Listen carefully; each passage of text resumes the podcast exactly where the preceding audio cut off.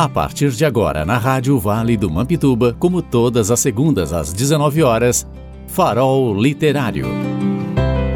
Um programa cultural em rede com a Casa do Poeta de Torres, Academia de Artes, Ciências e Letras Alpas 21 de Cruz Alta, Academia de Letras do Litoral Norte e Grupo Café com Poesia de Torres, sob a coordenação do Movimento Torres Além Veraneio. Este programa é voltado à valorização das letras do Vale do Mampituba. Destina-se, sobretudo, a manter acesa a chama do evento anual Farol Literário de Torres, criado por Joaquim Monks e Eduardo Jaques em 2018, já com três edições, nas quais homenageou personalidades culturais como Rui Ruben Ruschel, patrono dos estudos históricos, e o artista plástico Pintor Delville.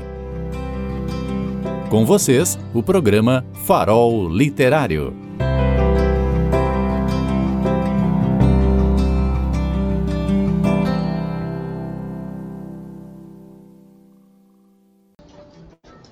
Muito bem, pessoal, estamos de novo aqui nessa tertúlia, né, musical das segundas-feiras à noite. Estou aqui em casa, na rádio, com o meu querido amigo, poeta maior, Joaquim Montes.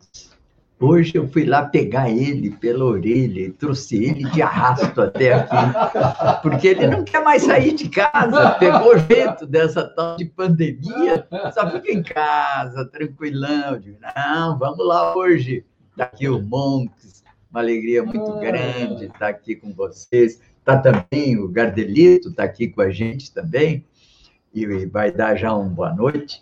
E estamos aí em rede com a nossa Débora Fernandes, a Débora que é a coordenadora do movimento Torres Além Veraneio. Aliás, eu tenho até uma surpresa para vocês. Vou deixar a Débora fazendo a apresentação. Não sei, Débora, se você está em contato com a Vera Barroso ou alguém mais, mas vamos tocando o barco aqui. Quem sabe você vai apresentando, falando um pouco, depois passa aqui também para o Montes, para o Gardelito, ele abria a noite com alguma milonga aí, né? Mas eu vou trazer uma surpresa aqui para vocês. Boa noite a todos.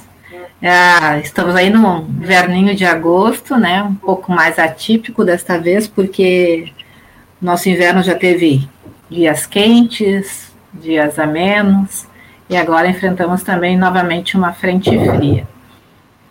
Bom, a Vera, a nossa convida, uma das nossas convidadas de hoje é a Vera Maciel Barroso, uma a historiadora, professora, e hoje ela está coordenadora do Centro Cultural Histórico de Santa Casa.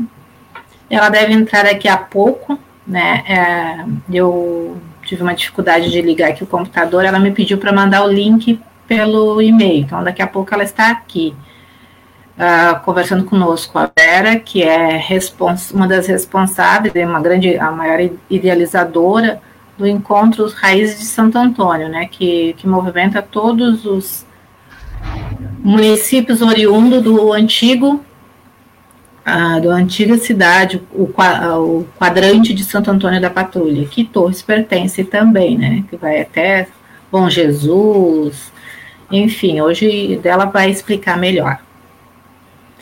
Eu queria falar que o mês de agosto é um mês bastante interessante para a questão da cultura, né? Pelo menos é bastante lembrado. Já no início, entre tantas, no dia 12 de agosto, foi o Dia Nacional das Artes. E no dia 11, o dia do da juventude, um, um dia mundial da juventude comemorado pela instituído pela ONU. E, e depois a gente tem nesse mesmo mês o dia, no dia 16, o dia do filósofo, no dia 17 de agosto, que foi segunda-feira passada, o Dia Nacional do Patrimônio Histórico, que a gente fez uma atividade especial aqui, que a gente conversa bem bacana, com a Cristine, com o historiador Leonardo, infelizmente o Nelson Ares, que é presidente do Conselho do Patrimônio Histórico Municipal, não conseguiu ficar online por motivos técnicos. No dia 19 passado foi o dia do historiador, né, um dia nacional. E foi uma em, em 2009 para fim de uh, homenagear Joacabuco, né, historiador brasileiro que foi um muito um importante abolicionista. Nesse mesmo dia 19 de agosto, foi também o dia considerado o dia da fotografia e também o dia do ator, no dia 19 de agosto. Já no dia 22, que eu acho que a gente vai se deter um pouquinho hoje, o dia do folclore, né? O Dia Nacional do Folclore, aqui que a gente tem um grandes folcloristas, onde reúne o maior número da nossa cultura popular é dentro dessa, do cultivo do folclore, entre tantos outros. Hoje, deixa eu ver aqui, é. Então é isso, até o dia do folclore que a gente vai estar tá lá. Depois tem bastante coisas bastante interessantes. É isso que eu tinha para por enquanto, né? Aguardando aí a Vera chegar. É, começar a nossa reunião hoje, a Débora já falou. Posso passar aqui para o Monks, para o Gardelito, em seguida? Pra Sim, gente... pode. Monks, boa noite, meu querido poeta. Está sumido. Viu?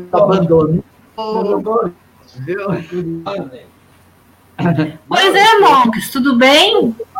Tudo bom, Débora? Oi, Cristina, tudo jóia? Pois não, estou aproveitando para estudar um pouco esse período de mais frios e tal, não é? Com a alegria de poder contar com a Vera Lúcia Marcel Barroso hoje, ainda hoje com o em casa, falando sobre ela e sobre esse esforço maravilhoso que a Débora trouxe há pouco à tona essa, esse trabalho sobre as, as raízes, as raízes de Santo Antônio da Patrulha, as raízes do litoral norte do Rio Grande do Sul.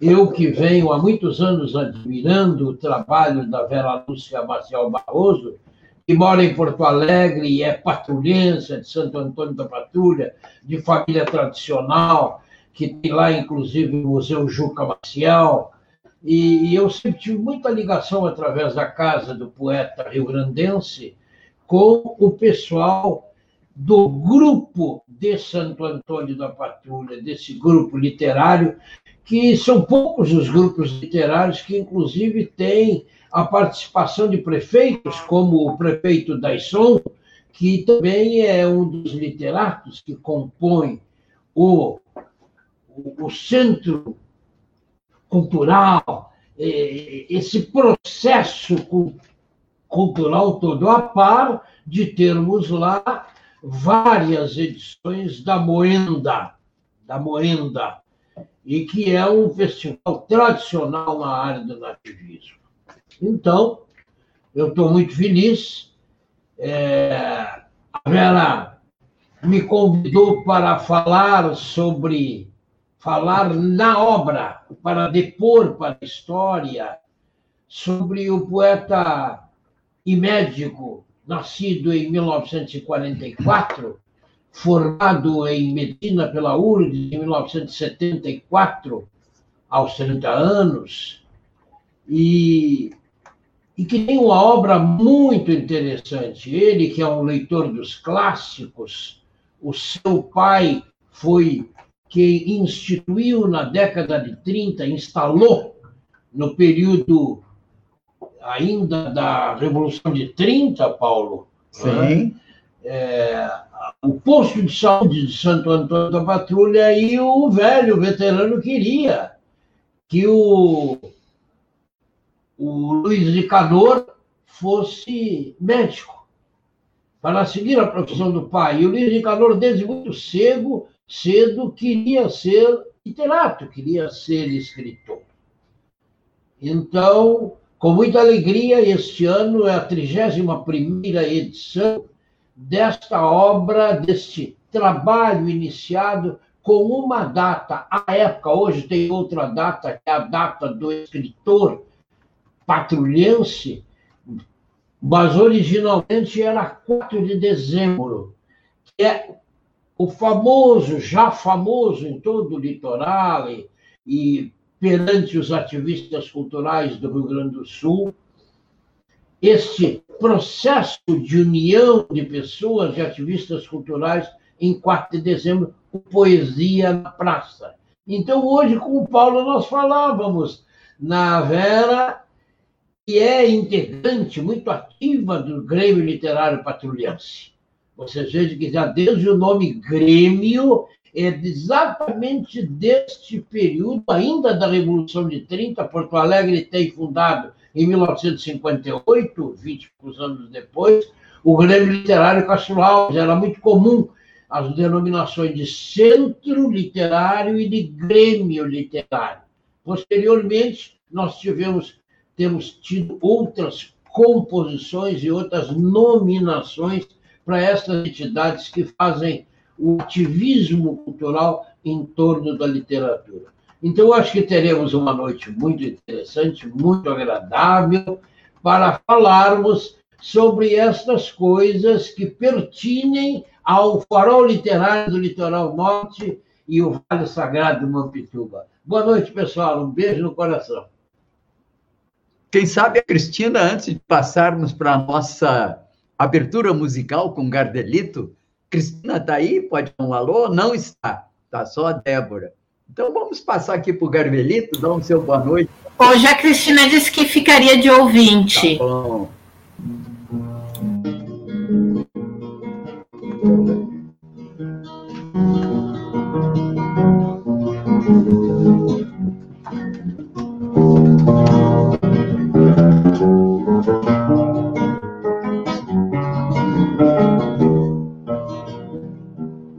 Adequar a sua vontade, ainda que pouco sobre. Deste gado marca pobre, que a vista pouco distrai. É a primeira vez que sai esta tropa desparelha, cheirando a terra vermelha das barrancas do Uruguai. Não balançamos na rédea nossas violas missioneiras, sem evocar as fronteiras com as suas cicatrizes. Tecermos, tecermos velhos matizes no nosso rude dialeto. Talvez, talvez um pouquinho incompleto, mas de profundas raízes. Nosso, nosso telúrico canto reponta dos sete povos, entregando para os novos um atavismo campeiro, junto, junto do mesmo saleiro, sorvendo o mesmo amargo, curtindo o mesmo encargo de gaúcho brasileiro. Delmo de Lima Freitas, servando o mate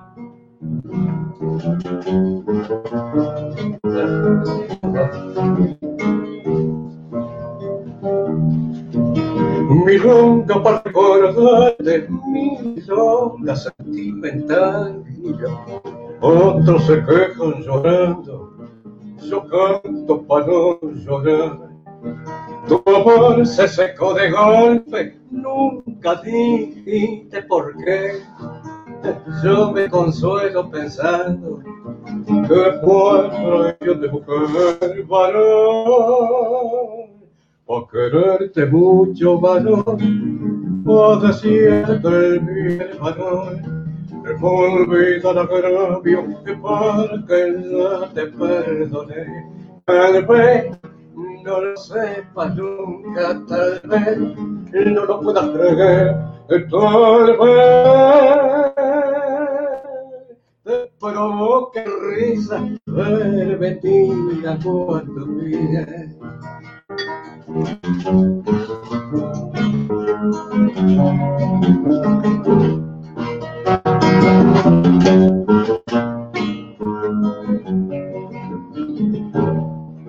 O si pegar un tajo, o cobrar una traición, o jugar en una daga la suerte de una pasión. Pero no es fácil cortarse los tientos de un metejón.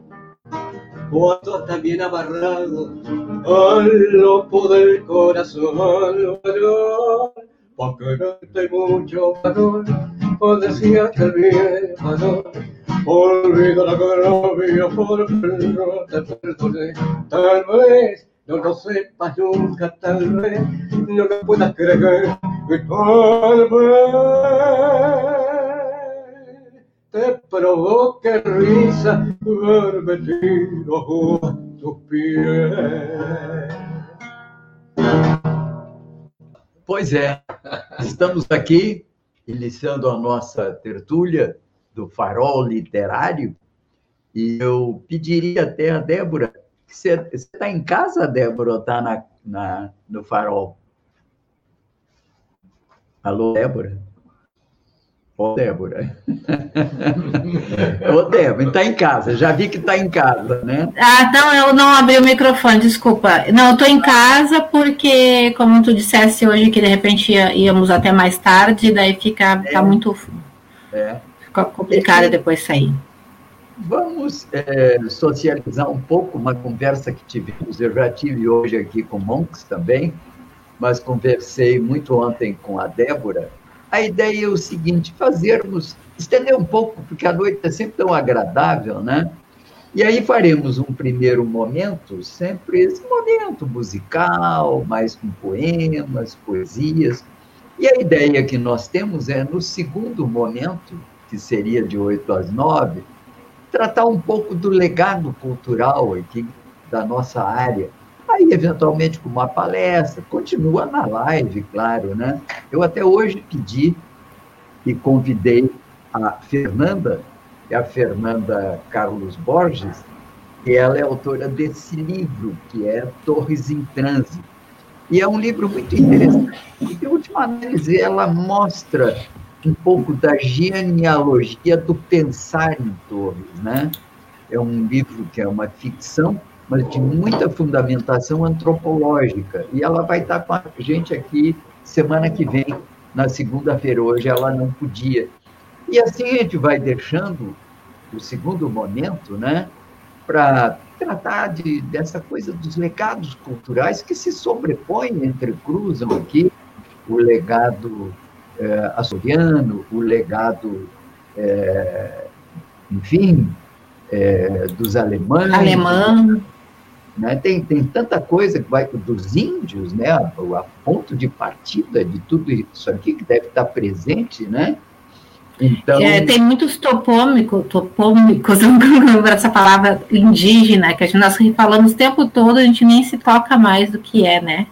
É... Que é indígena. Nós temos ruas com nome indígenas aqui, nós temos é... né, Itapeva, que é a praia, tem uma série de, de nomes, o próprio Mampituba, e, e todo mundo esquece, esquece que é, de, é, nome indígena, né? Guarani. Então vamos.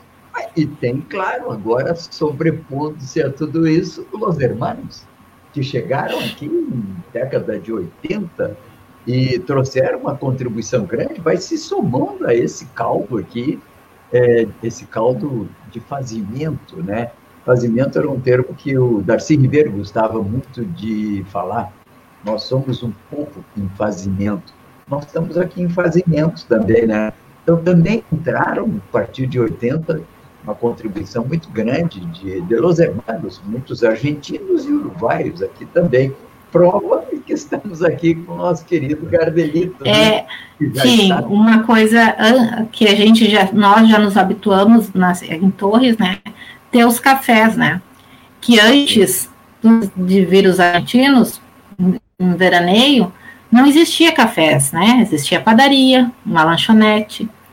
E com o eles trouxeram isso, né? Por, por, buscar cafés. E hum, automaticamente foram sendo instalados um, dois, três. E às vezes a gente vai em outros, outras cidades aqui do litoral, vai procurar um café. Não tem, a gente acha assim, como assim não tem? Como sempre, só, como sempre se tiv aqui também tivesse tido café. E isso foi um hábito que a gente aprendeu com os argentinos. Os hermanos, dando as Com os hermanos. Então, então tá aqui. O que eu gostaria, Débora, e a nosso empenho aqui nessa rádio é valorizar o Vale Sagrado do Mampituba de forma que ele vá fortalecendo a sua personalidade, a sua produção, vá se comunicando mais, porque nós vamos nos inserindo cada vez mais nesse polígono do sul turismo, sul tour, que é uma das áreas mais promissoras do continente em termos de turismo doméstico. Agora que o câmbio vai para as alturas, turismo doméstico vai crescer muito. E é uma área que abrange a Serra Gaúcha, os cânions, o caminho dos cânions, aqui o nosso vale, com maravilhosas cidades, e desemboca aqui nas cidades litorâneas. Aqui estamos nós em Passo de Torres, falando. Três cidades ocupam aí o papel de sustentação desse polígono. Torres, Praia Grande, que é a capital dos cânions, e que vai crescendo, vai se preparando. Não é nem praia, viu, pessoal do Rio Grande do Sul que não conhece bem, e nem grande. Eu, quando cheguei aqui, me falavam muito em Praia Grande, mas o que, que é isso? E um dia eu fui visitar Praia Grande pela mão do meu amigo Zaga, querido Zaga. E ele ria para danar, né? Nosso querido amigo saudoso já. Aliás, no mês de agosto, acho que faz dois anos que ele nos deixou. E eu vou pedir, então, que você, né, Débora, que conheceu mais o Nelson, que é capaz de falar um pouquinho mais e expressar aí os nossos sentimentos profundos, né, pela morte dele. Ok, Débora? Ok. Primeiramente, né, a gente o Nelson foi um grande radialista, né? Eu nem sei dizer assim, a, o Niltinho, que conviveu com ele trinta e tantos anos, quanto ele chegou em Torres e já, já trabalhou em rádio, em estúdio, os dois juntos já ah, tiveram estúdios de gravação de comercial, enfim. A gente, nós que somos mais jovens um pouco, né? conhecemos o, o Nelson a vida toda nas rádios, né? Eu, muito jovem já, envolvida com questões da comunidade, presidente de Grêmio Estudantil, defendendo o legado da educação. No segundo grau já dava entrevista para o Nelson, então a vida inteira da gente passou, né, com o Nelson, tornando muito, sempre com muito respeito, muito carinho, e o Nelson foi uma daquelas pessoas que, que ele dava a oportunidade, né? Usava a rádio como comunicação mesmo, dando oportunidade para que a gente pudesse levar, né, a, a nossas bandeiras, as nossas comunicação, incentivar as pessoas. Posteriormente entrou o teatro na nossa vida, a gente vivia, ele sempre deu espaço a vida inteira Graças a Deus eu tive um momento, em duas oportunidades, que eu pude agradecer pessoalmente a ele, que, que nós tivemos um, uma grande luta numa época da consulta popular, que nós mulheres entendíamos que uma, uma ferramenta super importante para a luta contra a violência da mulher uh, e atendimento era a construção de um centro de referência. Tivemos a oportunidade de de colocar isso dentro da, da lista de votação, né, de, de prioridade do litoral, e o Nelson nos deu um, várias oportunidades de ficar na rádio com ele lá na Cultural FM, pedindo que as pessoas fossem votar. E, e então, assim, e ele dando espaço mesmo, assim, sabe, sem fazer julgamento ou interferência, se colocando, mas ele dando aquele, aquela oportunidade para todos.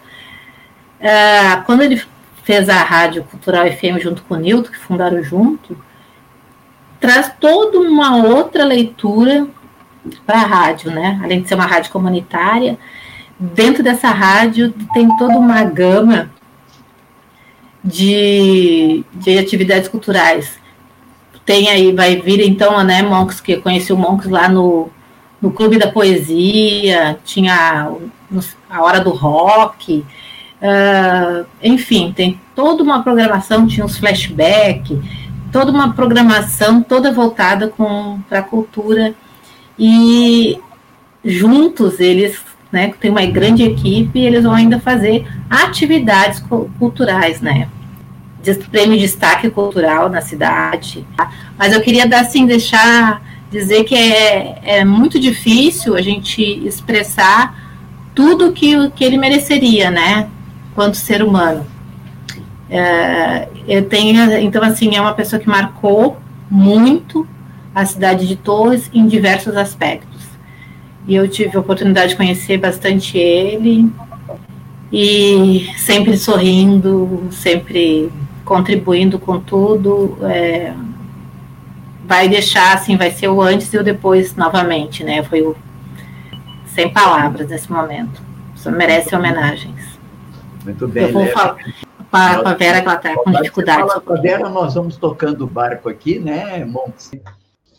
Vocês sabem, os que conhecem a região do Vale Sagrado de Mampituba, conhecem o nosso município, Passo de Torres, que tem uma região que é a confluência entre o rio Mampituba e a foz deste rio, que começa lá na serra e que desemboca no Oceano Atlântico.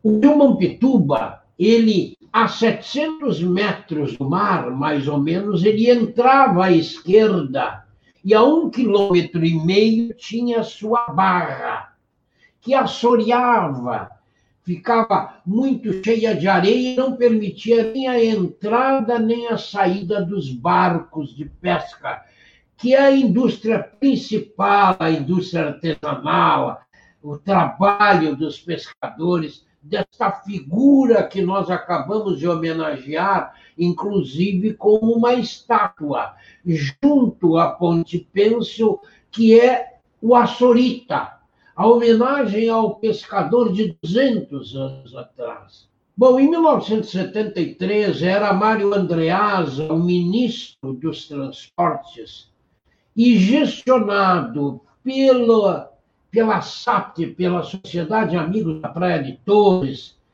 Então havia um deputado muito ativo, Pedro Américo Leal, que era coronel do Exército, e mais outras figuras que desejavam a abertura, atendendo o interesse da comunidade comum entre Torres e o Passo de Torres. Então, uma pequena vila pertencente ao município de São João queria chegada ao mar.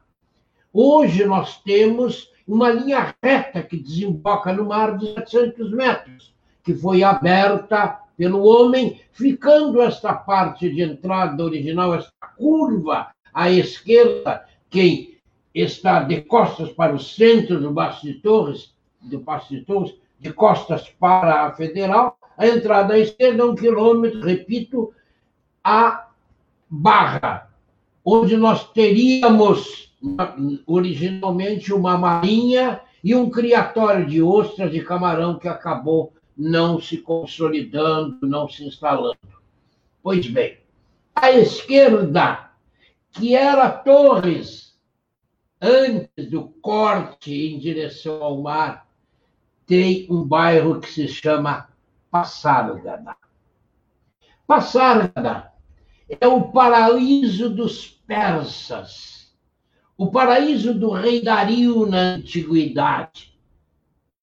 E Manuel Bandeira, no seu livro, o grande poeta pernambucano da Academia, morreu como membro da Academia Brasileira de Letras, que iniciou timidamente como pertencente à Bela Escola, amigo de Mário Quintana, também nesse, nesse início do século XX, publicou em 1930 uma obra emblemática chamada Libertinagem.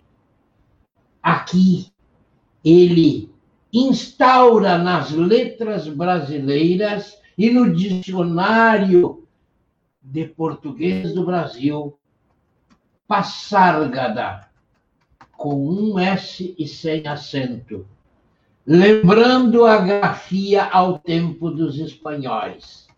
Diz Manuel Bandeira, nesse seu livro, Itinerário de Passárgada, que é de 1980, editora Nova Fronteira, páginas 28 e 29. Olha só, Gardelito, aliás, a Cristina já te mandou um abraço ali. Ah, Ela mandou um abraço, a gente sempre abrilhantando a noite. Um abraço, Jaime, meu querido Jaime, que também várias vezes me contou essa história da, do rio, esse corte em direção ao Atlântico. Um abraço, Jaime, um abraço. Vou embora para passar, Gada. Libertinagem 1930, Manuel Bandeira. Vou embora para passar, Gada. Lá sou amigo do rei. Lá tenho a mulher que eu quero, a cama que escolherei. Vou-me embora para passar, Gada. Vou-me embora para passar, Gada, que eu não sou feliz. Lá a existência é uma aventura, de tal modo inconsequente que Joana, a louca de Espanha, rainha e falsa demente, venha ser contraparente da nora que nunca tive. E como farei ginástica, andarei de bicicleta, montarei em burro brabo, subirei no pau de sebo, tomarei banhos de mar. E quando estiver cansado, deito na beira do rio, chamar a mãe d'água para me contar as histórias que no tempo de eu, menino, Rosa vinha me contar. Vou embora para Passárgada. Em Passárgada tem tudo. É outra civilização, tem um processo seguro de impedir a concepção. Tem telefone automático, tem alcaloide à vontade, tem prostitutas bonitas para gente namorar. E quando eu estiver mais triste, mas triste de não ter jeito, quando de noite me der vontade de me matar, lá sou amigo do rei. Terei a mulher que eu quero, na cama que escolherei. Vou-me embora para passar. Maravilha. Mundo, mundo, né? Impressionante. Impressionante essa figura linda do Manuel Bandeira. O Jaime manda um abraço a propósito, né? E diz que talvez pinte por aqui. Ele me corrige, dizendo que, olha, não, Praia Grande é grande, sim, porque a praia é praia de Seixo, praia de Rio, e tem toda uma história, inclusive, que não conta o Ruschel, né? O, o Jaime, que já aquela região houve um movimento para agregar o Rio Grande do Sul. Aliás, Araranguá também teve. Um dia você vem contar isso aqui para nós, você que entende dessas coisas, das histórias aqui de Santa Catarina, né? Bem, mas muito feliz em dar um oi nessa noite para vocês, com o Poetinha, com o Paulo, contigo, Débora, com o Jaime. Muito bom, muito bom mesmo estar com vocês, curtindo essa noite com essa música tão agradável e com a voz poética impostada do Montes. Oh, maravilha! Cadê o Paulo aí que eu não estou vendo? É que eu entro, eu entro, eu entro numa outra, numa outra câmera, né? Mas eu, eu vou, eu apareço também, olha aí. Olha. Tá bom, tá bom, beleza. Ele é multicameral. É. Isso aí. Ótimo, que bom! Diz aí, Jaime, diz aí, Jaime, conta uma história pra gente. O som tá ruim, Jaime, o som tá ruim. O da Débora tá bom, o da Vera também. Eu acho que o nosso aqui tá legal também. Dá uma olhadinha no teu som aí, tá, tá reverberando e ecoando. O Jaime saiu, acho que foi problema na internet. Né? Eu vou só comentar aqui, dessa aqui anteriormente, antes de, de do Gardelito, que falaram do Araranguá querer ser anexado a Torres, né? Sim. Isso foi no ano de, foi no abril de 1949, foi registrado essa reunião que quando passaram por aqui, o seu Afonso Guizo, né, de, do, do Araranguá, com essa pretensão, foi registrado no jornal o periódico que tinha na época, que funcionou de 1920 até posteriormente, assim. Eles tinha um movimento que, que, que se sentia muito abandonado pela capital de Santa Catarina e dependia toda a questão hospitalar, dependia de Porto Alegre. Eles, eles fazem uma lista, né? Economicamente, todo o comércio de importação se faz por intermédio de firmas porto-alegrense. Quanto à exportação, se destina ao Rio e ao, aos portos do norte. Socialmente, também estamos ligados a Porto Alegre, que hospitaliza os nossos doentes e abriga os desamparados da sorte. Ainda agora, consegui quatro escolas rurais, bem como a estrada que liga Araranguá ao passo do José Inácio. O senhor Arthur Campos assim se manifestou sobre o, os palpitantes. E eles diziam ainda que tinha muitas raízes de Araranguá aqui a Torres por conta dos próprios pescadores açorianos, que de uma cheia muito grande que teve, que o Eugênio poderia falar melhor, eles são deslocados para cá, e onde formam ali o primeiro bairro de Torres, que, que chamava o Potreiro, hoje é o Getúlio Vargas, né, depois se tornou Canto da Ronda. E na Constituição de 1946 brasileira diziam que os estados poderiam, os municípios poderiam se incorporar incorporar-se entre si ou subdividir-se, desmembrar-se, conforme eh, para formar novos estados mediante voto das respectivas assembleias legislativas. Então eles estavam pedindo um plebiscito junto a Santa Catarina porque Araranguá se sentia muito desamparado e muito mais ligado ao Rio Grande do Sul. Então naquela época, em 1949, ele queria se anexar ao Rio Grande do Sul. Então está aqui no, no nosso livrinho aqui Crôni, Torres em Crônicas. A grande nação rio-grandense com essas praias tudo aqui do lado. Ia ser irresistível. O, o, ah, tá aí o Torres. Isso, em Torres em Crônicas, tá? foi publicado no Torrense, essa, esse fato histórico. Muito bom, Aliás, a, a Vera está aí, podíamos pedir para a Vera falar um pouquinho, né?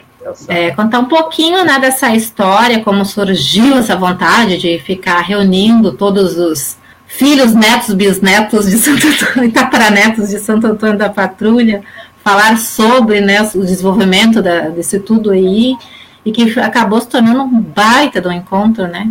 É, e quais verdade, são as perspectivas? É, queridos amigos, assim, essa é uma história de um bate-papo bastante longo, mas resumindo, na verdade, né? Esse evento ele começou em 1990, né?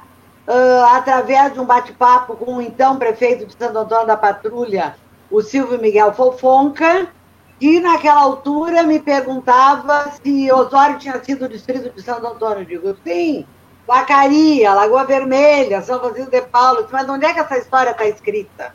Aí eu disse para ele, eu digo, olha, se tu descer aqui embaixo na prefeitura, infelizmente arquivo é num porão ou é lá no sótão, no meio dos morcegos, né? Infelizmente a documentação não ganha o devido lugar. Lá tu vai encontrar várias fontes documentais que mostram isso, além do meu pai, que sempre escreveu reminiscências né, de Santo Antônio e seus municípios adjacentes né, na imprensa local, tu vai encontrar lá. Aí, a partir dali, eles vamos fazer um encontro chamando essa família de municípios? Vamos. Na época eram, 60, eram 55 municípios, Santo Antônio mais 54. Então nós fizemos o primeiro encontro dos municípios originários de Santo Antônio em 3, 4 e 5 de abril de 1990, era 89 o bate-papo. E fizemos em 90, na semana da instalação do município, que se comemora em 3 de abril. Aí, a partir daquele, daquela conversa e o evento acontecendo, durante o evento, todos os professores, naquele tempo tinha 200 dias letivos, todos os professores municipais estavam lá atentos, ouvindo as palestras eh, dos palestrantes que nós convidamos. Convidamos o Guido Muri por Osório, o doutor Rui Rubem Ruschel, representando Torres, ele tinha sido meu professor na, na PUC, eh, lá nos anos 69, 70. Chamamos por Vacaria um, Lagoa Vermelha outro, São Francisco de Paula, e abrimos para inscrições de comunicação para quem quisesse trazer algum tema do seu município ou do próprio Santo Antônio. Naquela altura, 12 inscrições de comunicação e um programa e todo mundo adorando aquele encontro de família, de história, de memória, de história local. E aí começaram a me perguntar onde é que vai ser o próximo. Eu digo, meu Deus, e agora? Essa criança nasceu, o que, é que eu faço com ela? Tá? É, aí, felizmente, no terceiro dia, teve um encontro de prefeitos, na época eram prefeitos da região do Vale do Rio dos Sinos, Associação dos Prefeitos. E aí o Silvio me disse assim: tu vai lá no Centro Clube, onde estão, estão os prefeitos, e diz o que está acontecendo, depois vai almoçar com a gente.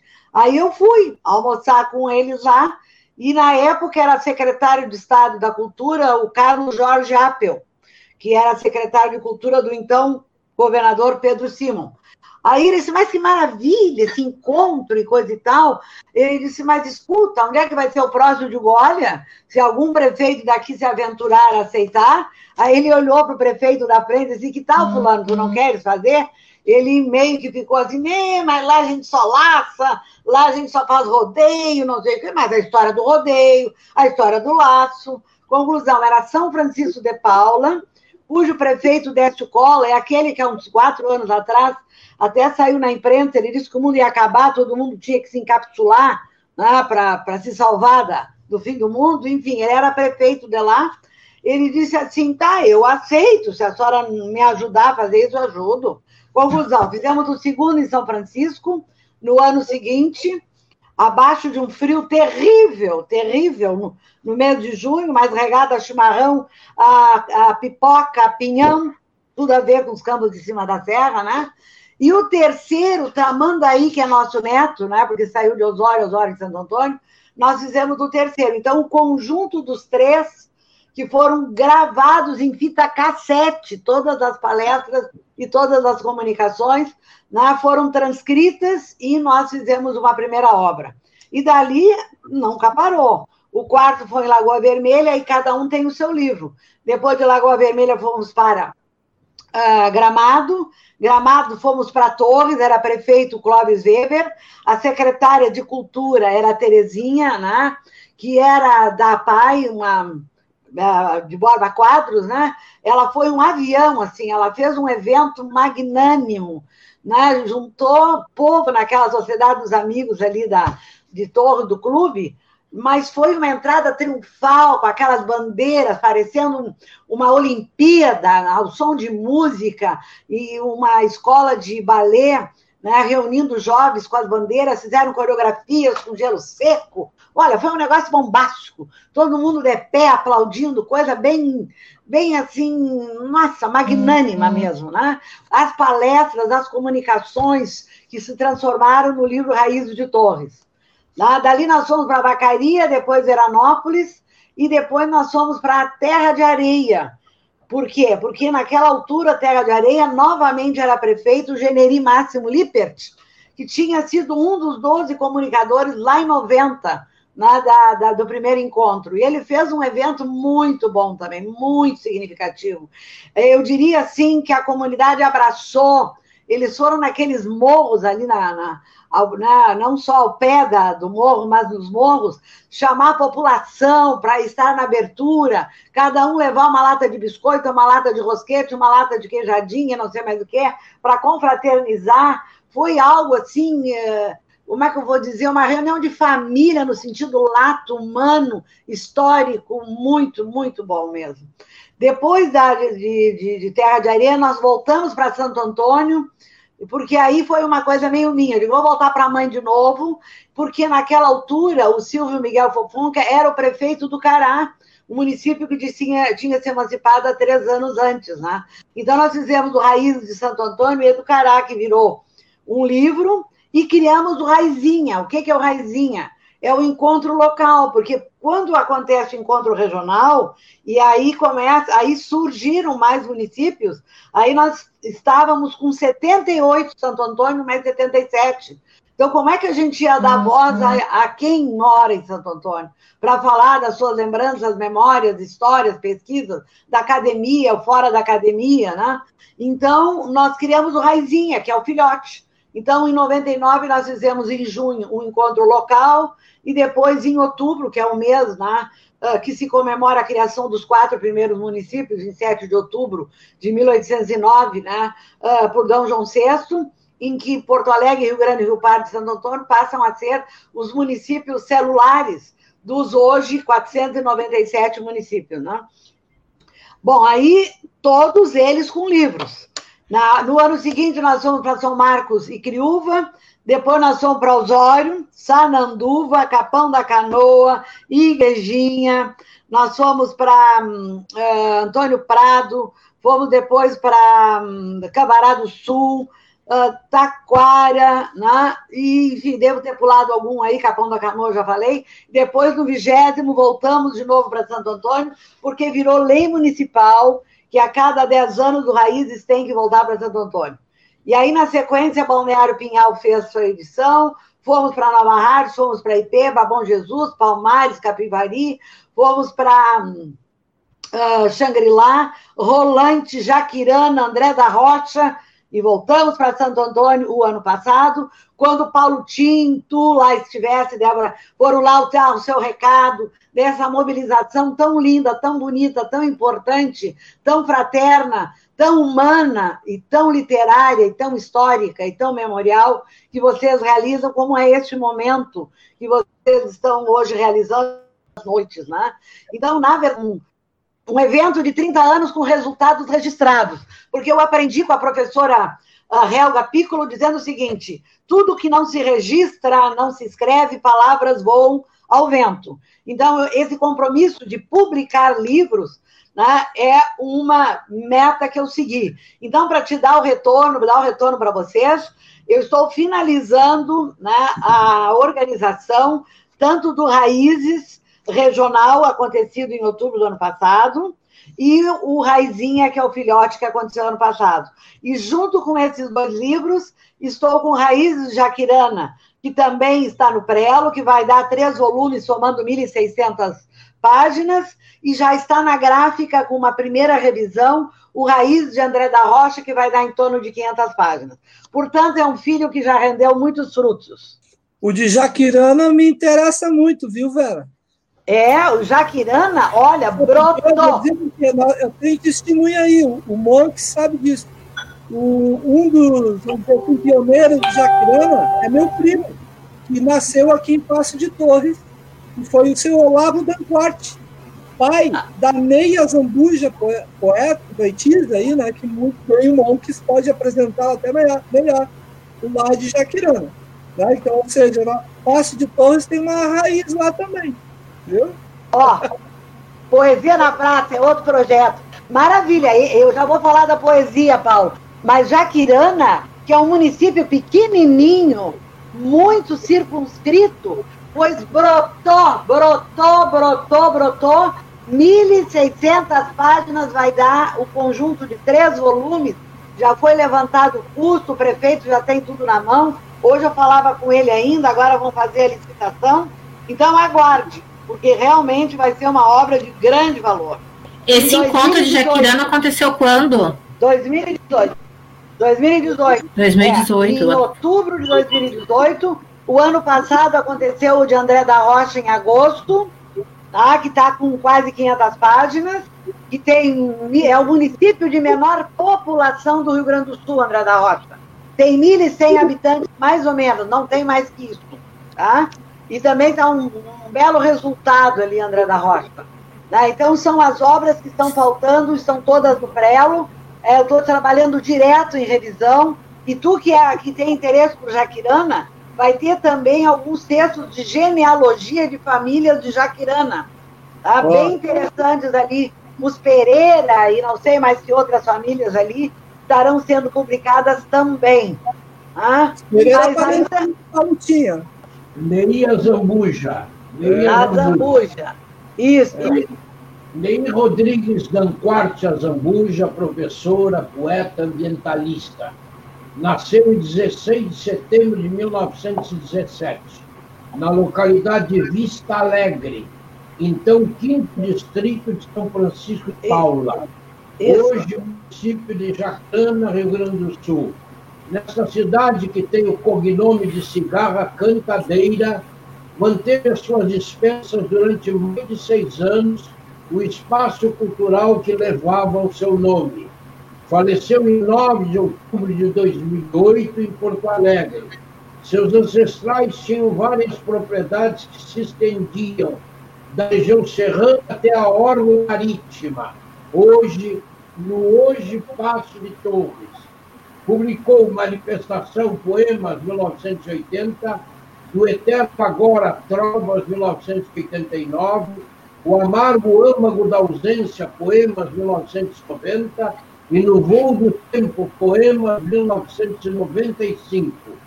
Patrona da Poebras Passo de Torres, hoje Vale do Ampituba, cidade que a acolheu durante os 18 anos finais de sua benemérita vida. É verbete na Enciclopédia de Literatura Brasileira Frânio Coutinho, Rio de Janeiro, 1990. Que bom que tu lembras de Neia Zambuja, tua ancestral, familiar, não é, Jaime? Criatura Minha prima. conhecida. Hein? Minha prima. É tua prima, não é? Eu é. a conheci na casa do poeta rio-grandense, eu sou anterior a ela, entrei em 77, eu a conheci em 1980. E vou me permitir ler para vocês deste livro Vozes do Mar, Antologia dos Poetas do Passo de Torres, 2010, que eu tive a alegria de digitar e hoje Leia Zambuja é a patrona da casa do poeta do Vale do Mampituba um poema seu, Rota do Tempo.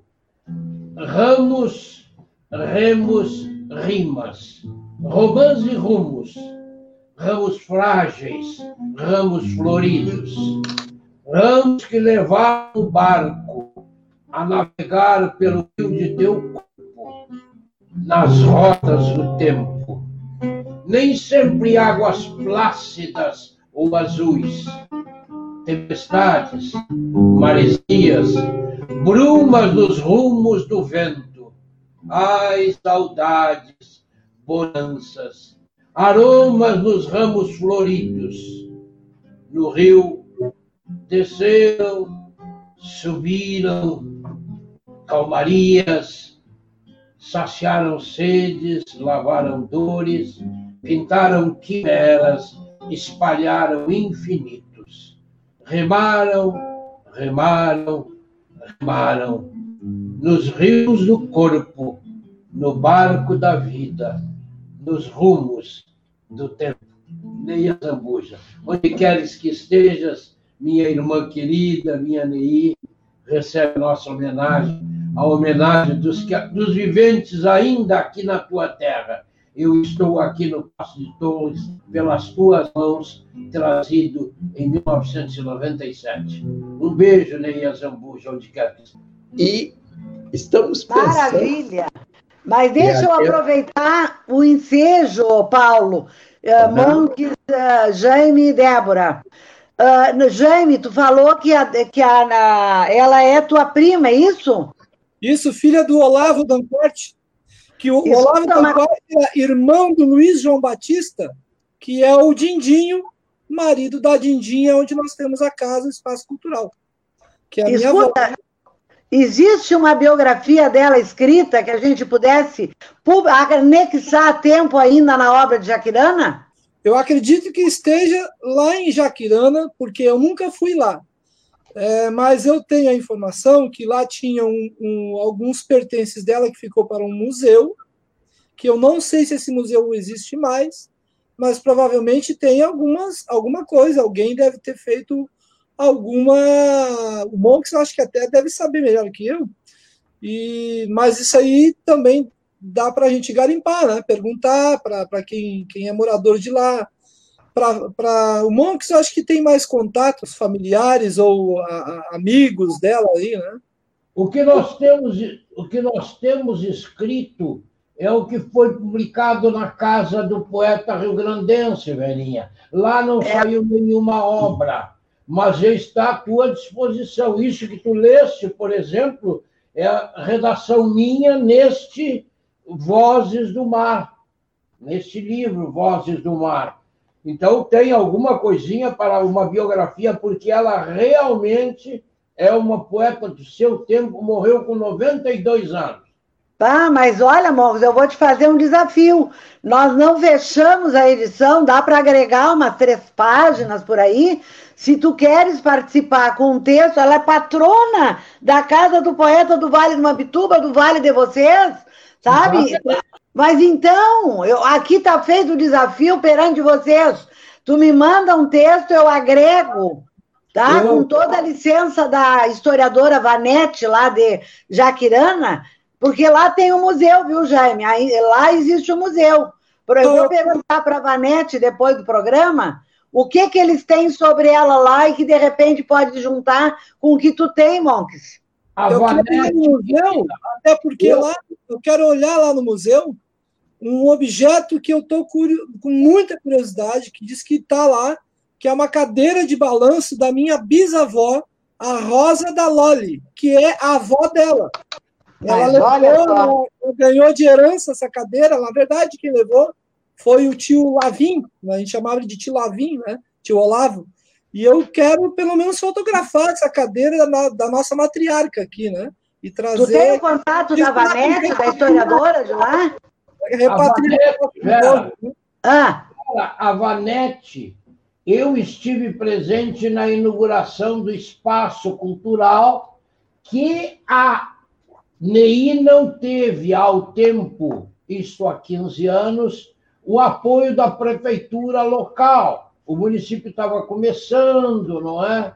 Então, nós nos jogamos para homenagear o Olávio Danquart, o pai dela, lá de Vista Alegre, foi subdelegado, que o Jaime lembrou há pouco. Eu conheci o Olávio Danquart, e passamos a, a o eixo da, de homenagem à ANEI, que não havia aqui esse suporte de comunidade, para Jaquirana. E a Vanete foi a diretora do Espaço Cultural durante seis anos. A Vanete está bem ao par, ela, a par, ela tem documentos lá. Eu tenho fotos, inclusive, se tu quiseres publicar. Eu tenho fotos dela. Assim como organizei um livro chamado Passageiros do Passo, que entreguei para a família, para a filha dela e para o genro, para uma publicação posterior, nunca mais me deram notícia. Então, são coisas que nós temos. Fala com a Vanete, que ela está bem a par. Tu tens o meu WhatsApp, passa o meu WhatsApp para a Vanete, alguma coisa eu posso auxiliar. Estamos juntos nessa. Estamos juntos. Já rendeu. Já rendeu. Já rendeu. Maravilha, é assim que a gente tem que ser, proativo. É isso aí. Ó, tá rendendo, tá rendendo. Ótimo, vamos, vai sair. Depois desse bate-papo, eu já vou ligar para a Vanete. Ó, Vanete, tem mais uma empreitada aí para nós fazer. E aí eu vou vincular o Tu, Monks, com ela e eu, e nós vamos fazer. Qualquer coisa, eu chamo o Jane também. Tu viu, Débora? Viu, Paulo, como o negócio aqui funciona? Já. Eu, eu, o que, que aconteceu. Eu gosto da Vera, que a Vera é da intima, assim, né?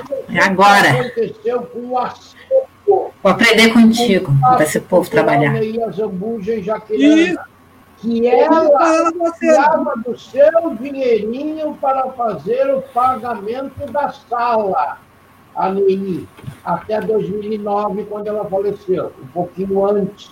Eu tive notícia que foi desmobilizada. Então, tem material lá que eu acho que ainda está aos cuidados da Vanessa, tá? Tá, eu vou ver. Eu vou ver e vou dar retorno ainda hoje. Pode deixar. Pode falar para ela que se não tiver lugar para colocar, nós repatriamos aqui para Passo de Torres e colocamos Ah, mas olha só. Pertencia muita coisa à Rosa da Loli. Tá bom. Fazer aqui uma, lançar uma ideia uma ideia que, aliás, nós já falamos outras vezes, mas agora podemos discutir um pouco mais isso. O nosso farol literário, que será o quarto, ficou remetido para agosto do ano que vem. E temos que homenagear alguém. E aí, o Monk sugeriu outras vezes que fosse a Neia, nossa homenageada no quarto farol literário. E aí eu lanço aqui essa ideia para saber o que, que a Débora, o que, que o Jaime, o que, que a Vera acha dessa ideia, né? De homenagearmos a Ney no próximo Farol Literário. Que tal? Que que Ótima ideia! Não, não tem já nenhum. vamos ter uma, uma mini biografia com isso, e quem sabe até podemos, podemos até estudar a possibilidade da casa do poeta, aqui de Torres e Vale do Mampituba, fazer uma coletânea dela e lançar na ocasião uma coletânea. Vamos fazer um esforço de juntar essas peças todas e, e então vamos conversando um pouco mais, né? Falar com o Dudu Jacques também. Ele hoje eu falei, mas não pode estar conosco porque ele está trabalhando essa hora. E vamos ver se vamos firmando um consenso, né? De homenagear a Ney no quarto farol literário. Vocês Perfeito. aprovam, então, né? Sim, Eu conhecia, eu conheci, tive a oportunidade de conhecê-la. Ainda era criança e depois adolescente, mas eu conheci. Inclusive, ela frequentava muito, visitava muito a Dindinha, a minha avó, e ela ia muito no bazar praiano falar com meu pai. Ela deixava os livros dela para vender, consignados lá no bazar praiano. Era uma figura, e ela sempre falando. assim. Eu acho que muita coisa que ela falou ali me chamava atenção e eu, e eu tenho um pouco dessa veia de, de eh, coisas culturais causa do meu pai, tá? Mas também ela me chamava muita atenção, sabe? Que, pá, que pessoa maravilhosa que ela era. Tá? E esses livros dela você tem, Jaime? Oi? Tem os livros dela? Eu, eu tenho um livro que deve estar ali no meu acervo, eu tinha um, né? Que ela Eu autografou. toda a obra dela. Eu Olha, tenho Mas toda o- a obra dela. O tem, maravilha. Onde é que ela foi sepultada? Onde é que ela, onde é que ela faleceu? No Jardim da Paz, em Porto Alegre. Eu Ah, em Porto Alegre. fiz a oração fúnebre. Certo. E ela faleceu aqui em Passo de Torres, né, amor? Ela faleceu em Porto Alegre. ou Ela foi hospitalizada, tá? Ela foi hospitalizada, mas ela esteve inicialmente hospitalizada no Nossa Senhora das Graças. Ela amava o Passo de Torres. E a casa dela ainda está ali em frente ao 3R, ali onde tinha uma sapataria à frente, segunda casa naquela rua que confronta com o 3R, ali ainda é a casa da família, onde a sua filha e as duas netas durante o verão estão presentes. Eu ainda em 2018 estive com eles e não quis falar sobre a questão dos originais do Passageiros do Passo, mas acho que essa obra tem que ser, tem que ser editada. Ó, com certeza. Vamos em frente, que ainda temos algumas coisas aqui. Queria voltar um pouquinho, né? Aqui é o nosso tema, segundo momento do, do nosso programa Farol. Sempre vamos tentar trazer um pouco dos legados, né? E aproveitando que o Jaime está aí, vai preparando um pouquinho para falar um pouco. Daqui a pouco, Jaime. Mas eu queria trazer aqui um pequeno texto, porque falamos aqui da influência da influência de los hermanos. E aqui me manda o Liberato Vieira da Cunha, ele manda um post, contigo a distância. Sinto participar ao distinto público, gosto de boleros. E digo, sinto porque as pessoas que lerem a temerária, porém sincera confissão acima, torcerão solenemente o nariz, começando por meu amigo, diz ele, João Mor, amigo dele lá dos Estados Unidos. Só posso me defender, diz o liberato. Só posso me defender. Lembrando que o bolero é atemporal, como toda música em cuja receita entrem beleza, melodia, uns toques de lirismo, outros de nostalgia, mais umas pitadas de dor de cotovelo. Ingredientes que, somados, convidam ao sonho.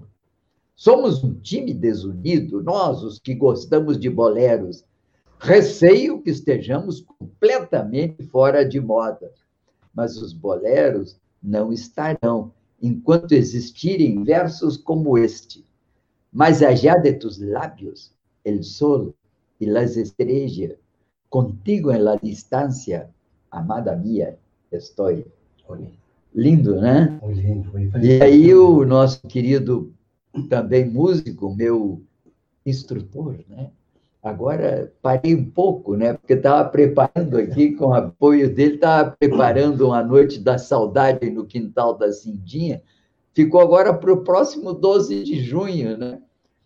Então, lembra aqui o nosso querido Celso Jardim, né? Ele diz: é verdade, concordo. Nada como um bolero. E lembra aqui, Nel, tu me acostumbraste a todas estas coisas e tu me ensinaste que são maravilhosos. Então, vamos, consegue lembrar como é que nós podemos. É, ah, os boleros de Boleros. são impressionantes. Tu me Perfidia, Bésame mucho. La Marca. Es un, eso es inolvidable para la gente, eterno, que pa- pasa- pasará de, de generación a generación. ¿no? Los boleros, por eso te digo, el tango se está volviendo estilo bolero, porque yo te hice recién un tango Bem, abolerado. abolerado, eh, más sentimental, ¿no?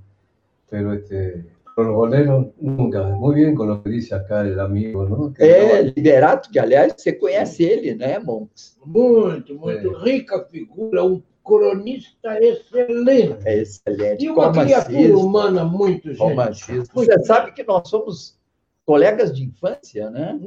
É, es estudávamos em Porto Alegre no colégio, isso nos anos, imagine, meados do século passado. Você tem ideia, Brian, o que que é meados do século passado? Para gerações mais novas, todo passado é passado remoto. Então, quando a gente fala para eles assim, que nasceram agora, né?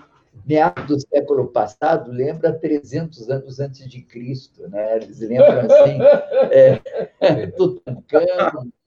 Tutancâmon, Fíjate escuchar aquellos verdes, un champán. É, Então, Paulo. então, em homenagem a essa contribuição, já que estamos falando em legado e da presença de los hermanos entre nós, em homenagem aqui ao Liberato e ao Celcinho Jardim, vamos a um bolero na voz do Gabrielito.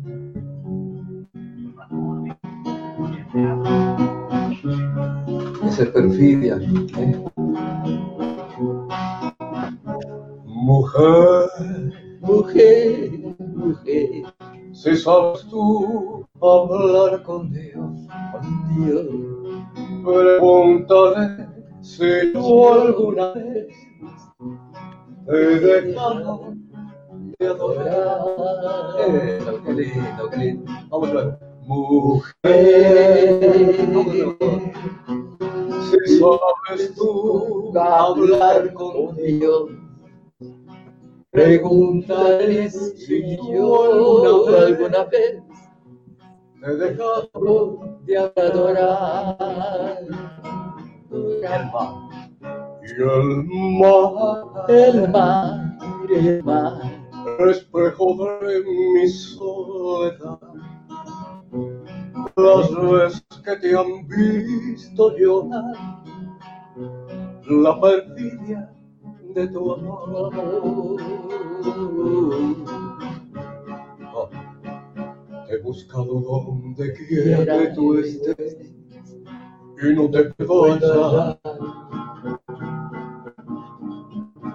Ahora que quiero otros besos, si tus labios ya no me quieren besar. Y tú, quién sabe por dónde andarás. Quién sabe qué aventuras tendrás. Qué lejos estás tú de mí, mujer. Qué lejos estás tú de mí.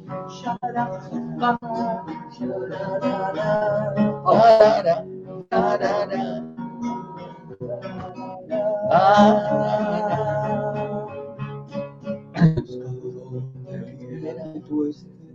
Me gustas cuando callas, porque estás como ausente Distante. y dolorosa, como si te hubieses morido. Una vez, hubieses morido. Una palabra entonces, una sonrisa basta. Y estoy alegre, alegre, de que no sea cierto. Don Pablo Neruda. Ah, Neruda. Mi alma, espejo de mi soledad, las que te han visto llorar, la perfidia de tu amor.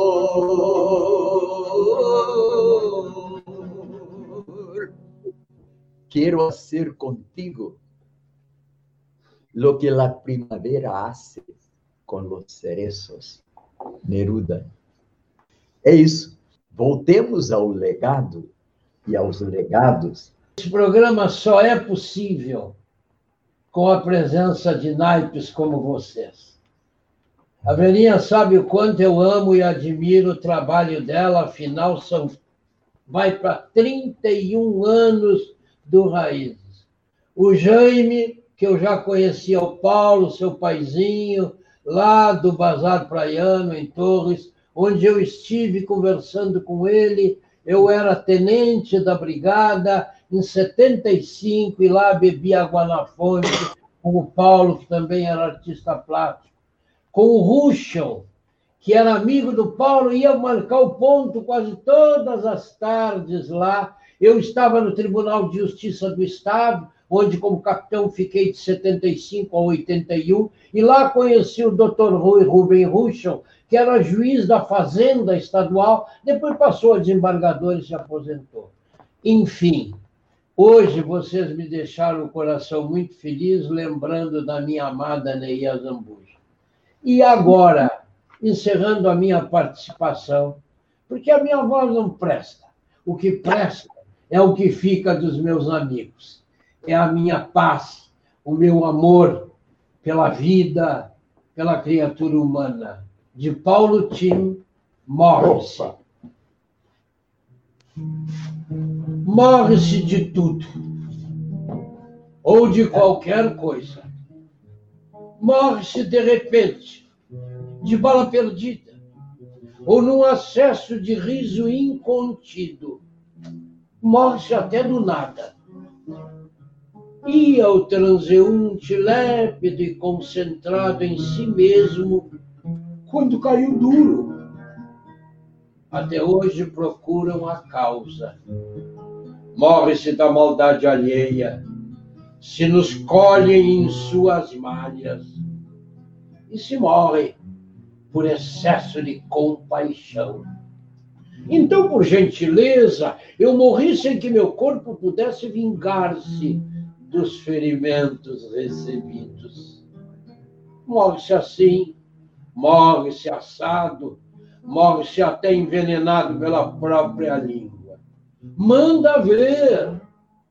E que surge a morte quando se menos espera e a palavra corta. Ou se extingue a vida lentamente quando pré-datada. Pior do que a morte, porém, é o corredor da morte.